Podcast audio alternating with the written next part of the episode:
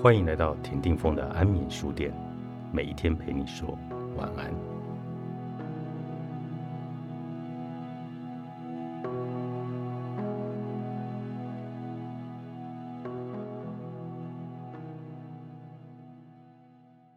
希望自己幸福快乐，真的没关系。想吃超好吃的美食，想在海边就只是望着大海放空发呆，想打扮的漂亮又时尚，好想谈恋爱。你有什么想要的东西吗？或是有没有想放手去做的事情，或是憧憬的未来蓝图呢？要增加周遭的美好事物，最重要的就是欲望。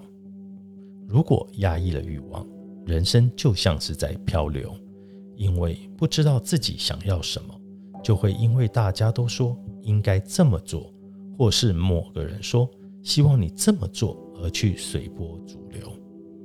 不知道是否因为有着清心寡欲才好的社会氛围，我觉得在日本似乎有一种倾向，把欲望、奢侈以及属于自己的幸福看成是一个不好的事情。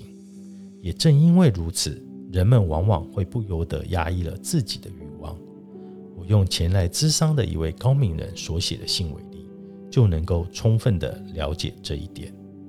他写着：“当武田老师对我说‘请你要幸福哦’，这个时候，我的心扑通扑通的跳了一下，不知道应该说是惊讶还是惊吓，心里一直觉得忐忑不安。我真的没有想过。”想要幸福这一回事，难道被看穿了吗？当时真的是这样的感觉。为什么呢？我一直在思考，过去一直觉得自己不可以有欲望，但是我发现，想要幸福的话，是不是就要有渴望的事物？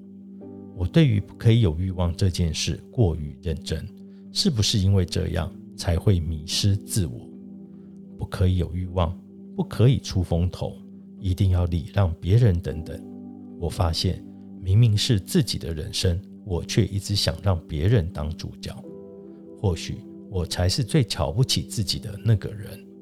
虽然还只能一点一滴的改变，但是我会试着更懂得赞美自己，让自己回到主角的位置，更加的去意识到自己想要怎么做。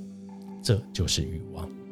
发挥我纤细又敏锐的感性，抬头挺胸，轻松的活着，给自己更多的空闲、自由的时间，疗愈的角色来工作，在投资上取得高额获利，去旅行，去吃好吃的东西，打扮得漂漂亮亮，买自己喜欢的东西，找到另一半，让自己幸福。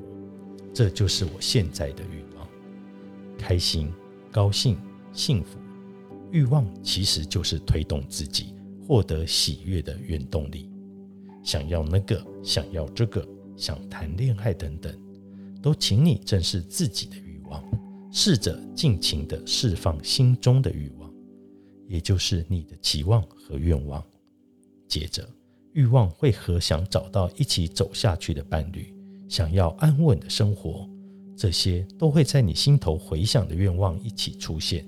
这并不是任性，也不是期望过高，而是你对人生的向往，是真实的愿望。大方期望这些应该期望的事物吧。高敏人的优势练习课，作者武田有纪，幸福文化出版。